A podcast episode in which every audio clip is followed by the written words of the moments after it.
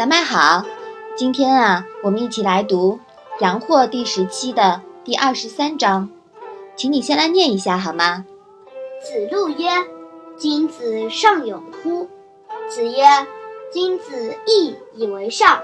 君子有勇而无义为乱，小人有勇而无义为道。”那这一章啊，是讲了什么呢？子路说：“君子崇尚勇敢吗？”孔子答道：“君子以义作为最高尚的品德。君子有勇无义，就会作乱；小人有勇无义，就会偷盗。勇呀，是很强的行动力，而义呢，是行动力的指导思想。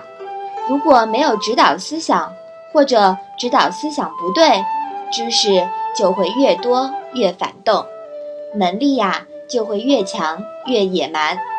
就像人民解放军连队必须有指导员，党必须指挥枪，才是真正的人民子弟兵。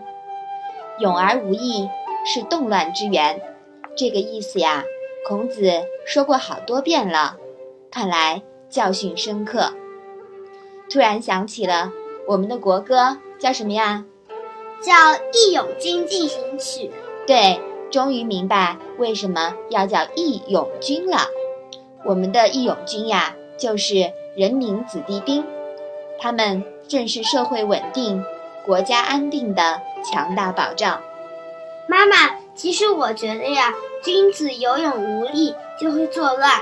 你知道为什么君子有勇无力就会作乱，而小人有勇无力就会偷盗吗？嗯，因为啊，君子呢。嗯，他有勇了，呃，他有勇气了，也有义气了。因为呢，他是已经被教化过的人，就像孔子那样子。要是他没有义的话，他只会比较乱，而他们会懂得呃不能偷盗。而小人呢，就那些没有文化的人，不开化的人，嗯嗯，他们呢，呃，如果有勇气的话。他们有勇气，那他们是不是什么事都能看得出来啊？那那他们有没有义气？